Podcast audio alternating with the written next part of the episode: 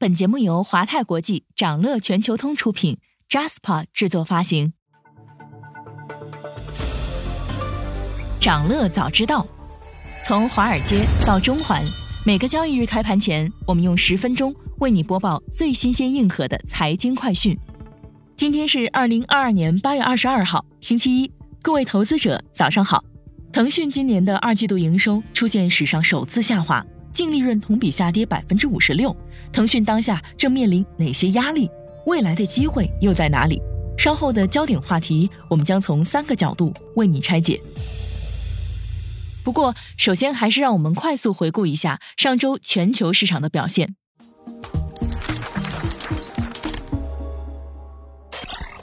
在激进的加息预期和衰退恐慌的双重打击下，美股继续承压。上周五，美股可谓是哀嚎遍野，主要股指均累计下跌，结束了去年十一月以来最长连涨周。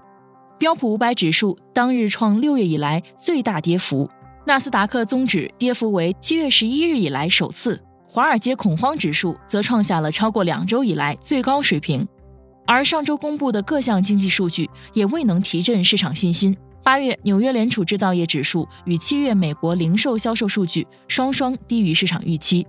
八月 NAHB 房产指数则连续第八个月下滑，为二零零七年美国楼市崩塌以来最惨。这显示高通胀和美联储连续加息，迫使民众谨慎消费。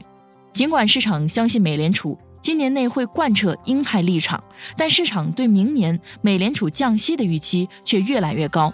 根据公布的七月会议纪要，美联储首次承认有加息过度的风险，认为可能适合在未来某个时候放缓加息。有分析师认为，这种鸽派转向可能会在二零二三年到来。截至上周，十年期美债收益率创一个月新高，而美元指数本周飙升百分之二，这是自二零二零年四月以来的最大单周涨幅。受此影响，黄金再创七月末以来新低，本周五日持续下跌。而加密货币的表现似乎也受到了波及。周五，加密货币全线重挫，比特币、以太币跌超百分之九。美股夏日反弹是否结束？经济硬着陆是否无法避免？值得本周密切关注。欧洲正面临严峻的能源危机和通胀挑战，欧洲天然气价格比往年同期正常水平高出十倍，电价也飙升至历史新高。持续干旱导致欧洲航运和水力发电受到严重影响，而俄罗斯方面再度宣布将于八月三十一号至九月二号暂停北溪管道的天然气输送。根据目前形势，欧洲很难从其他途径，例如伊朗和委内瑞拉获得能源补给。预计在冬季，欧洲能源价格将再度迎来飙升。受伊朗核协议可能本月达成对全球经济前景的担忧挫伤石油需求的影响，WTI 九月原油期货。本周累跌百分之一点四三，能源危机加剧可能导致欧元区陷入经济衰退。七月，英国和欧元区 CPI 再创最高增速，欧元区二季度 GDP 创二零二一年第三季度以来新低。周五公布的德国七月 PPI 又创同比增速历史新高。为应对前所未有的通胀挑战，欧洲央行有可能在九月大幅加息。上周主要欧洲国家股指多数下跌，只有英股小幅收涨。您正在收听的是长乐全球通早间资讯播客节目《长乐早知道》。在快速回顾了上周市场的动向后，我们进入今天的焦点话题。每期节目我们会挑选一个全球金融市场最值得中国投资者关注的热点趋势，从多个视角为你进行拆解。今天我们关注的话题是腾讯的布局之变。八月十七日，腾讯控股发布二零二二年二季度业绩数据显示，报告期内公司营收一千三百四十亿元，较去年同期下滑百分之三点二。二季度营收史上首次下滑，净利润一百八十六亿元人民币，同比下跌百分之五十六。自六月底，南非大股东 Naspers 宣布将有序减持后，腾讯股价到目前为止已经累计跌去约四分之一。市场普遍认为。腾讯短线能否扭转弱势，季报将是关键，而这样的成绩很难算得上惊喜。不过，在财报发布后的电话会上，腾讯高层释放了乐观态度，认为腾讯当前的股价被严重低估了。腾讯当下正面临哪些压力？公司股价是否真的被低估？未来的机会在哪里？今天我们将从腾讯当前挑战、腾讯系布局之变和腾讯未来机遇这三个视角，带你一起拆解腾讯暴跌背后的方方面面。视角一：腾讯当前挑战。七月以来，腾讯股价一度逼近三百港元关口，几乎回到了五年前的股价水平。对比一年多前近七百五十港元的历史高峰，如今公司股价跌幅近百分之六十，市值更是蒸发约四点四万亿港元。腾讯近一年多的跌势，当然与新冠疫情突发和第一大股东减持造成的短期压力密切相关。但我们也要看到外部宏观环境变化造成的业务基本面承压在其中扮演的重要角色。腾讯今天的显赫地位可以追溯到二零一二年。当年，腾讯官方宣布了“五幺八”变革，这一变革确立了建立开放生态、从 PC 互联网向移动互联网升级的战略，奠定了腾讯在移动互联网时代的巨头地位。之后，腾讯接连对外大手笔投资，让腾讯系的名头响彻云霄，构建起覆盖游戏、文娱、企业服务、金融、电子商务等各个领域的投资帝国，包围用户生活方方面面。公开信息显示。截至今年五月三十日，中国互联网公司市值排名前五中，腾讯系公司包括腾讯控股、美团以及京东连占三席。但是从二零二一年起，风向突变，强化反垄断和防止资本无序扩张成为当年国家经济工作重点任务。腾讯所在的和他密集投资的互联网行业，成为反垄断处罚案例的重灾区。昔日的腾讯系生态联盟在强监管下大幅承压。二零二一年七月，监管部门禁止了腾讯投资的斗鱼直播和虎牙直播的合并。当年八月三十一号，腾讯又在监管压力下宣布放弃音乐独家版权。伴随反垄断而来的互联互通，也让腾讯最重要的流量入口微信对外开放，解除了对淘宝等非腾讯系电商链接的限制。腾讯颇为热衷的文娱影视领域，也在这一年频繁遇到监管风暴。在腾讯的营收结构里，游戏和广告具有支柱性地位。但由于游戏版号限制和未成年人监管新规，多年来腾讯没能迎来新的游戏爆款，游戏营收增速不断下滑。而腾讯的广告营收更是已然进入下行。教育行业、游戏、文娱行业接连遭遇的强监管，使得以上行业的广告投放数量锐减。此外，字节系产品对用户时长的挤占，宏观经济状况都使得企业对腾讯的广告投放意愿受挫，进而影响相关营收。就上述观察来看，腾讯所面临的挑战不可谓不严峻，而且在短期内恐怕仍旧会持续。视角二：腾讯系布局之变。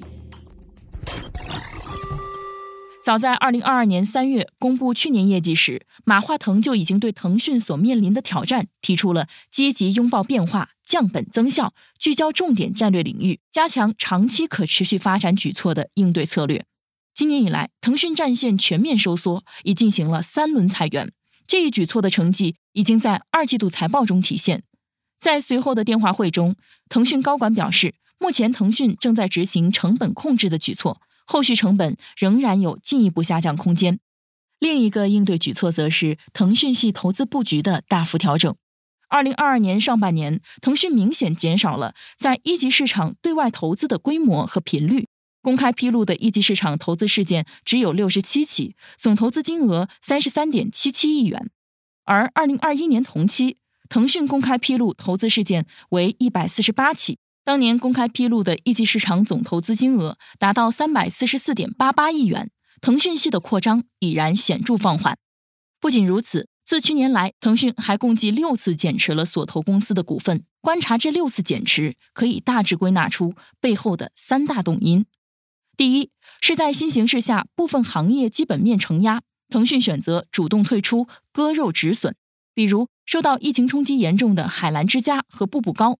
受到教培监管政策冲击的新东方在线，近年业务乏力、持续亏损的华纳兄弟都属于这一类。第二是出于投资考虑进行的财务性减持，在减持京东和 C Limited 后，腾讯曾解释称，从资本角度，腾讯每年都会减持价值几十亿美元的持股。考虑到投资组合管理，腾讯要积极投资的是正处于成长期的公司，而不是上市公司。当后者发展成熟，腾讯会持续减持在上市公司中的持股，进而加大寻找新的投资标的，帮助公司实现发展目标。近期一度掀起波澜的减持美团传闻，可能也有这方面考虑。第三，则是响应国家政策，由软到硬调整方向。有券商人士表示，未来国家鼓励的绿灯投资案例或将聚集在硬科技、芯片等前沿技术领域。为顺应趋势，互联网企业会逐步减少在平台经济方面的投入，回笼资金，布局符合国家政策方向的领域。腾讯系投资布局的调整也符合这一趋势，在消费互联网、教育、文娱等赛道持续收缩，新项目更多转向了人工智能、机器人、大数据等硬科技，以及医疗健康等赛道。比如，二零二二年一月，腾讯就投资了医疗企业深圳威远医疗、智能家居企业欧瑞博、集成电路厂商硅芯科技、大数据可视化解决方案提供商光启源科技等多家企业。视角三：腾讯的未来机遇。尽管面临挑战，但家大业大的腾讯依旧是具有庞大影响力的巨头。腾讯的估值如今已经回落到二十倍附近，与传统制造业的估值相仿，也让一些投资者看到了机会。业内人士认为，虽然互联网增速遇到瓶颈，但腾讯依旧拥有较好的护城河以及现金流。腾讯依靠社交功能建立起的流量护城河依然稳固，这是他们可持续增长的现金流来源，也是未来股价可能反转的重要基础。针对监管压力，腾讯高层在财报公布后的电话会上表示，最近监管方向对于平台经济出现了更积极的基调，包括促进平台经济健康发展、完成平台经济专项整改以及实施常态化监管等等。监管机构对于平台经济提供了支持性政策，预计相关政策配套措施需要一段时间发挥作用。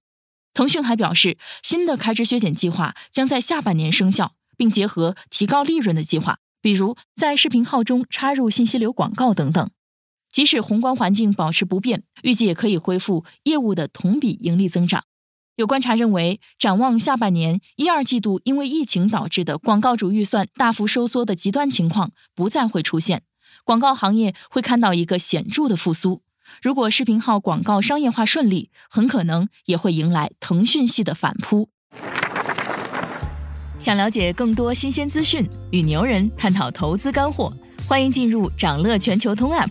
掌乐全球通是华泰国际旗下自主研发的一站式财富管理平台，为全球华人投资者提供港、美、A 股及新加坡市场的股票交易、公募基金、ETF、保险、智能投顾等多元化金融产品及服务。点击节目 Show Notes 中的链接，现在就一键直达掌乐全球通。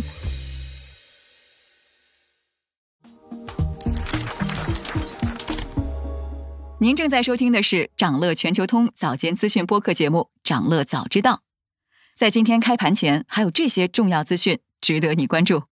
上周五，小米公布二季度财报，受宏观经济和手机出货量大幅下降影响，小米二季度营收和净利润同比双降，手机出货量同比下跌百分之二十六点二。当地时间八月十九号，美国联邦能源管理委员会表示。该机构已授权巴菲特旗下的伯克希尔哈萨维公司可以购买至多百分之五十的西方石油公司股票。受此消息影响，西方石油公司一度涨超百分之十，刷新日高。年初至今，西方石油在原油市场走高以及巴菲特的加持下，累计涨幅达百分之一百二十九。据彭博社报道，由于异常的高温和干旱，全球棉花价格上涨了百分之三十，为二零一一年以来最高。目前，世界上棉花产量领先的国家印度也需进口棉花。此外，本周还有这些即将发生的重要日程值得你关注。当地时间八月二十六日，一年一度的杰克逊霍尔全球央行年会将于美国怀俄明州举行。美联储主席鲍威尔将在这次年会上发表讲话，讨论经济前景。其讲话内容可能预示着美国的借贷成本走向。美联储观察人士预计，鲍威尔将发表强硬言论。因为它强化了央行抑制通胀和控制未来物价上涨预期的目标。今天，中国一年期和五年期以上贷款市场报价利率将公布。八月二十三号周二，德国、法国、欧元区将公布八月 PMI 数据。同日，美国人口调查局将公布七月新屋销售数据。八月二十五号周四，欧洲央行将公布七月货币政策会议纪要。同日，美国将发布二季度实际 GDP 年化季环比修正值。此外，英伟达、京东、小鹏将在本周发布财报。想了解更多新鲜资讯，与牛人探讨投资干货，现在就点击节目 show notes 中的链接，进入掌乐全球通 app。以上就是今天掌乐全球通、掌乐早知道的全部内容，期待为你带来醒目的一天。祝您在投资中有所斩获，我们明早再见。